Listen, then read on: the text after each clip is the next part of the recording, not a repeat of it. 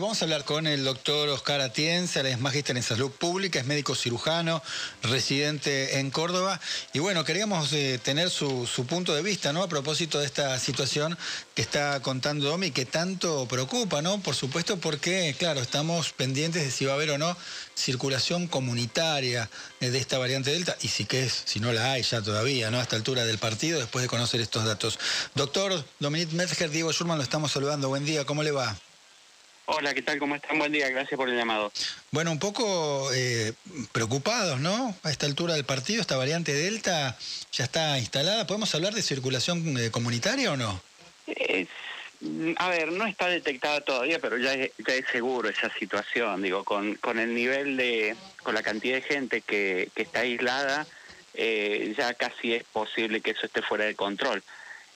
además, tengamos en cuenta que, que, por ejemplo, eh, el 30% de los test que dan negativos son falsos negativos, y fue el caso de este hombre, el caso este cero.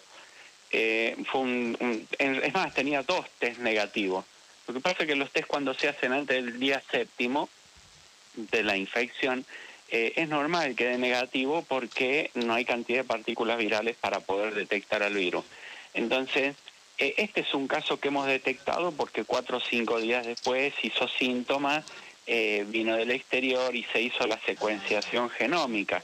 Digo, hay un montón de gente que debe haber dado negativo, hizo síntomas, eh, no se hizo paro o sí se hizo paro, pero no hicieron la secuenciación genómica. Así que el, el, virus ya debe estar circulando comunitariamente, solo es cuestión de un par de días hasta que empecemos a encontrar los primeros casos que no, no tienen relación eh, o, que no podemos encontrar la, la, cadena epidemiológica. Así es que este caso, por ejemplo, ya en Córdoba ya hay dos, una señora también de San Francisco, son 19 casos en total. Hay uno que está internado, doctor, con, con, neumonía, ¿no? Los dos, eh, los dos casos cero, eh, digamos, la mujer que vino de, de que, que es de San Francisco, que vino de Estados Unidos, está internada y el caso cero también, el hombre este de Perú, también está internado con neumonía bilateral. Ahora, eh, frente a esta situación, doctor, eh, ¿usted qué recomendaría ¿no? respecto a las personas que vienen del exterior ¿no? con, este, con este riesgo? ¿Cuál sería, digamos, no sé si la solución o por lo menos el atenuante o la manera de enfrentar esta situación? Y mira, lo dije hace dos meses con el tema de los varados en Estados Unidos. la persona que viene del exterior tiene que ir a un hotel donde todos podamos vigilarlo porque uno a veces apela a la responsabilidad individual. Y mirá en el lío que nos metió la, responsabilidad individual de cada una de las personas.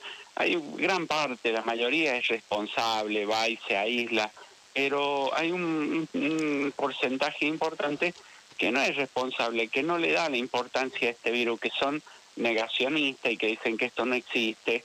Eh, y, lo peor de todo es que los mandamos a sus casas con un test negativo y van allí infectan a su familia, así que aún allí hay que protegerlos a ellos mismos de su propia irresponsabilidad. A esta gente hay que meterla en un hotel eh, y nos sale más barato pagarles del hotel que todo este lío que se armó acá en, Córdoba, 741 personas hay en este momento aisladas. Eh, hay cuatro colegios, cinco burbujas de colegios eh, que, que están aisladas.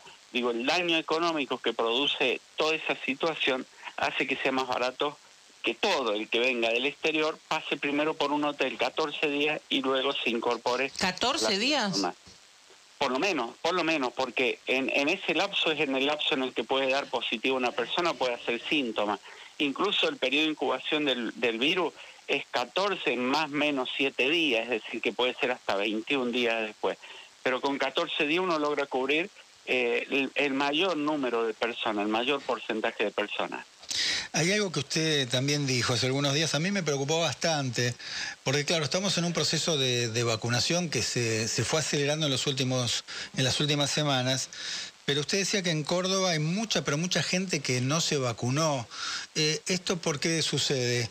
Eh, ¿Es gente antivacuna? ¿Tiene pruritos? ¿Viene lento el proceso de vacunación allí en la provincia? ¿Qué es lo que pasa? Eh, bueno, este hombre de Perú, por ejemplo, es uno, no se quiso vacunar hasta ahora. Eh, acá pegó muy fuerte el mensaje antivacuna, muy fuerte, muy fuerte. Eh, acá el mensaje fue constantemente no pasa nada, Eh, sobre las vacunas, fíjense los líderes políticos que tenemos acá en Córdoba, la mayoría tienen repercusión a nivel nacional. Eh, alguna diputada cordobesa dijo qué porquería nos quieren inocular.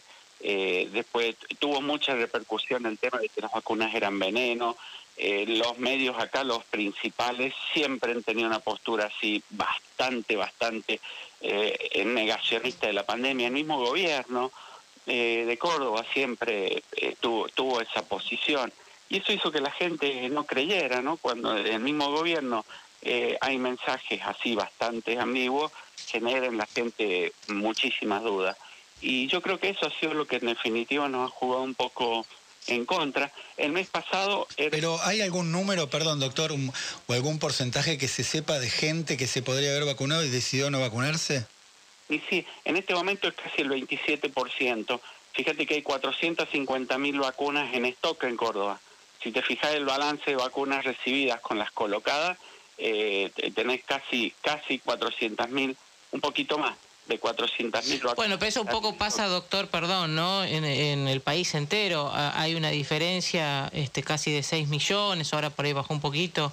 Sí, eh, porque nos empezamos a acercar al punto crítico Ahora, cada provincia tiene su punto crítico en, un determinado porcentaje, que es el de la gente que ya no se quiere vacunar. Y empiezan allí a aparecer algunas estrategias, algunas provincias eh, que ya llegaron al límite de vacunación y necesitan empezar a ir a buscar a este porcentaje de gente que no se quiere vacunar. Y, y en Córdoba es bastante alto. En este momento uno de cada cuatro cordobeses todavía no se ha vacunado ni se ha inscrito que eso es lo peor de todo, digo, porque por lo menos si se hubieran inscrito uno tendría allí posibilidad de ir a vacunarlo. Eh, así que a partir de ahora ya hay algunos municipios como La Granja eh, que empiezan a exigir el carnet de vacunación y me parece que va a ser una va a ser una común esa, ¿no? En, en, un futuro muy cercano eh, en, en prácticamente todo Córdoba porque pegó bastante fuerte el, el mensaje antivacuna. Pero perdón, doctor, para, para ver los datos, para, para ir contrastando, pero en Córdoba, ¿el 73% de los mayores de 18 años no recibió por lo menos una dosis? Eh, sí, ahí tenés el otro, eh, ¿cuánto sería? 27 que no, que no ha recibido nada. Pero no, no es un mal número a nivel nacional, quiero decirle. Por lo, eh, eh, sí, yo creo que sí, que es un mal número. Si tenés 400.000 dosis que no podés colocar, hace más de una semana que están en stock, hay alguna dificultad para colocarla allí. Ya la gente no está yendo a los vacunatorios, hay que ir a buscarlos. Es, eso es lo que preocupa. Si tenés casi uno de cada tres, 27%, estarías ahí en, en, casi esa cifra eh, y estás en problema. ¿Cuándo ¿Cuándo íbamos a pensar que tendríamos 400.000 dosis en stock? Podés tener en stock 40, 50.000 dosis que no podés colocar. Ahora casi medio millón de dosis es casi el total de una, de, una provincia. Ahora, doctor, ¿eso pone en riesgo la, la inmunidad de rebaño? Totalmente, totalmente que la pone en riesgo porque necesitas tener vacunados a por lo menos entre el 75 y el 82% del total de la población, incluidos los niños. Eh, para lograr la inmunidad de rebaño. Entonces sí, claro que se pone que se pone en riesgo. Bien, bien, doctor, muchísimas gracias por charlar con nosotros. Gracias a ustedes, que anden bien. Gracias. Ahí está el doctor Oscar Atienza, magíster en salud pública, médico cirujano.